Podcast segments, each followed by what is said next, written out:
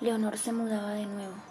Su madre le encantaba la restauración, así que su predilección por las cosas antiguas empujaba a la familia a llevar una vida más bien nómada. Era la primera noche que dormían allí y como siempre, su madre le había dejado una pequeña bombilla encendida para espantar todos sus miedos. Cada vez que se cambiaban de casa le costaba conciliar el sueño. La, primera noche apenas durmió. El crujir de las ventanas y del parque la, la despertaba continuamente. Pasaron tres días más hasta que empezó a acostumbrarse a los ruidos. Descansó del tirón. Una semana después, en una noche fría, fuerte estruendo la sobresaltó. Había una tormenta y la ventana se había abierto de par en par por el fuerte vendaval. Presionó el interruptor de la luz, pero no se encendió. El ruido volvió a sonar, esta vez desde el otro extremo de la habitación. Se levantó corriendo y, con la palma de la mano extendida sobre la pared, empezó a caminar en busca de su madre, completamente a oscuras, a los dos pasos. Su mano chocó contra algo. Lo palpó y se estremeció al momento. Era un mechón de pelo. Atemorizada, un relámpago iluminó la estancia y vio un niño de su misma estatura frente a ella.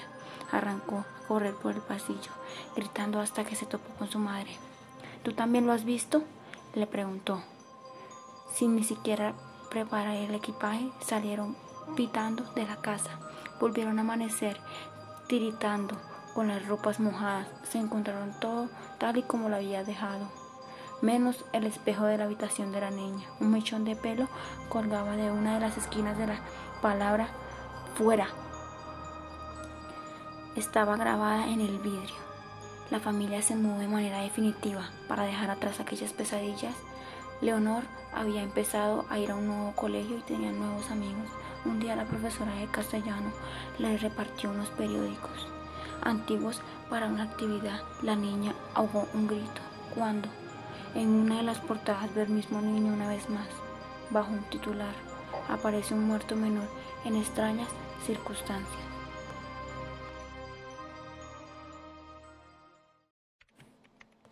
Varias adolescentes habían ido a pasar la noche en casa de una amiga, aprovechando que sus padres estaban de viaje.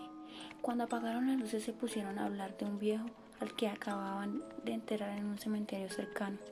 Se decía que lo habían enterrado vivo y que se lo podía escuchar arañando el ataúd intentando salir. Una de las chicas se burló de aquella idea, así que las otras la desafiaron a que se levantara y fuera a visitar la tumba. Como prueba de que había ido tenía que clavar una estaca de madera sobre la tierra de la tumba. La chica se fue y sus amigas apagaron la luz otra vez y esperaron a que volviera. Pero pasó una hora y otra y otra más sin que tuvieran noticias de su amiga. Se quedaron en la cama despiertas, cada vez más aterradas.